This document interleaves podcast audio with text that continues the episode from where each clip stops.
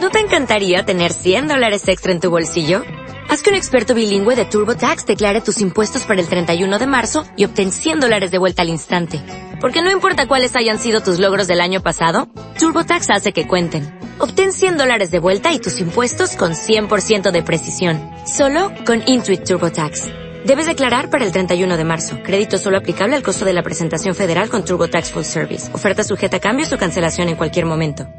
Aquí a la asociación se acerca el señor Luna. Eh, ah, el señor se ha acercado hace varios años atrás. Yo creo que en la primera orden de desalojo que ocurrió hace 10 años atrás, que lo querían desalojar, bueno, él vino y se empezó a transmitir un, recurso de amparo que nunca se lo ha se lo ha presentado y bueno, ahora volvieron de nuevo a desalojarlo después de 33 años el señor este del predio mm, dice en la orden de desalojo el predio del Club Ciencias Económicas y el Club de Obras Sanitarias de la Nación sobre el ribera del Río Dulce, después dice es Banco de la, de la Nación. Sinceramente no sabemos de quién es el predio porque hay tantos dueños que, que no saben. Sí, ellos tienen la orden de desalojo, ya han andado por desalojarlo, ellos se han resistido y intercedido, creo que él, no sé si es fiscal o jueza, la Musi de apellido, paró el desalojo hasta el 2 de enero. Ellos sí o sí tienen que desalojar ese lugar.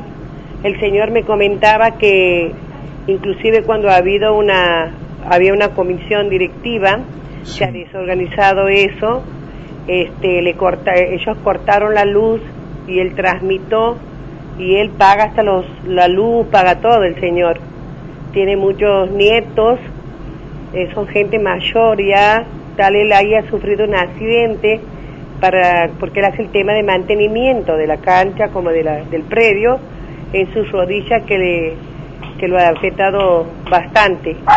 Y se acerca a nosotros, bueno, nosotros más o menos lo hemos acercado a gente de a gente que tiene el tema de, de, de, los desalojos y, y andan ahí transmitiendo para que no se lo desalojen. Nosotros, por, la, por el tiempo que están, hace 33 años, y que vayan y que lo saquen y que no le den ninguna chance de una vivienda, de nada, en estos días, como usted dice, tan especial. Yo creo que tiene que haber del parte del intendente, porque lo que los quieren desalojar son escribanía de intendencia, dice. Firma eh, el oficial de justicia Rosana Cejas. No hay vuelta atrás, les han dicho que sí o sí lo van a desalojar el 2 de enero me parece lamentable, muy lamentable porque hemos podido llegar nosotros ahí, hablar con la familia y ver los niños y no, no duermen tranquilos. Eh, de verdad es una familia muy humilde que hace muchos años que está ahí. ¿Han, ¿Han buscado otro tipo de asesoramiento, digo, por ahí, o el apoyo de algún tipo de, de de persona que tenga influencia, eh, no digo directamente con el gobierno, pero por ahí, bueno, algún tipo de contención o alguien que pueda darles una solución, digo, ante esta situación, más que de, esto de, poder ir y acompañarlos en este momento? Sí, yo, este, lo que me contaba a mí, este, Verónica, su hija, del señor, la hija del señor, que ayer se ha presentado un asistente de casa de gobierno. Y de la parte de ellos, lo único que le podían ofrecer era chapa y colchones, cual ellos no han aceptado porque esa no es la necesidad que ellos tienen, que ellos necesitan un lugar a donde vivir o al menos que, que paren el desalojo. Claro. Así que, y después por otro lado... ¿Esto queda ahí en, el predio de Ciencias Económicas? Sí, es que está Núñez del Prado y Arenales. Ajá. Bien. Eh, bueno, eh, ya no se puede hablar, digamos, eh, mediar con la con lo que sería la comisión directiva del club ni nada de eso, ¿no? No, no, no. ¿Se ha superado todo eso?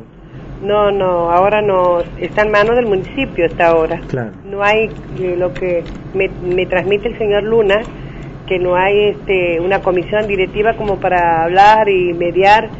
están los escribanos del municipio, me ha dicho, que son de los escribanos del municipio.